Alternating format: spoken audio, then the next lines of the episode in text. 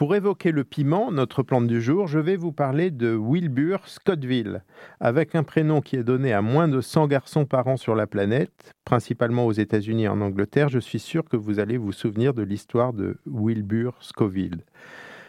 Wilbur Lincoln est né en 1865 dans l'Est des États-Unis il quitte l'école à 16 ans pour travailler dans la pharmacie du quartier. Et c'est là qu'il va prendre goût au métier et rejoindre la faculté de pharmacie, passer brillamment son doctorat et entamer des recherches en pharmacologie.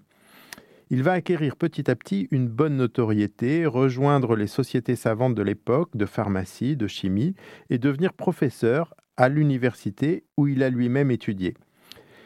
Il rejoint alors ce qu'il est convenu d'appeler les premiers laboratoires pharmaceutiques, qui étaient en fait des chaînes de pharmacie et qui commencent à se racheter les unes les autres. Il a travaillé pour euh, Ricker et puis pour Park Davis. Et si l'histoire avait continué, jusqu'à aujourd'hui, il travaillerait aujourd'hui pour le leader mondial de la pharmacie, les laboratoires Pfizer, qui ont racheté euh, Park Davis.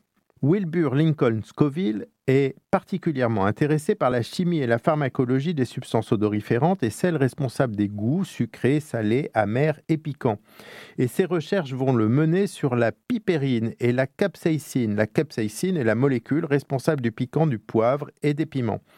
Et c'est à lui que revient la mise au point d'une échelle de mesure de la force piquante des piments, échelle plus connue sous l'appellation d'échelle de Scoville.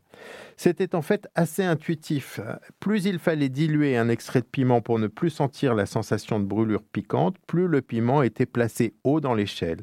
Et ainsi pour le piment habanero, il ne faut, pour ne plus sentir le piquant, diluer 500 000 fois c'est son score sur l'échelle, alors que pour le piment d'Espelette, 1000 dilutions suffiront. Et pour le poivron, pas besoin de diluer l'extrait, il est en bas de l'échelle.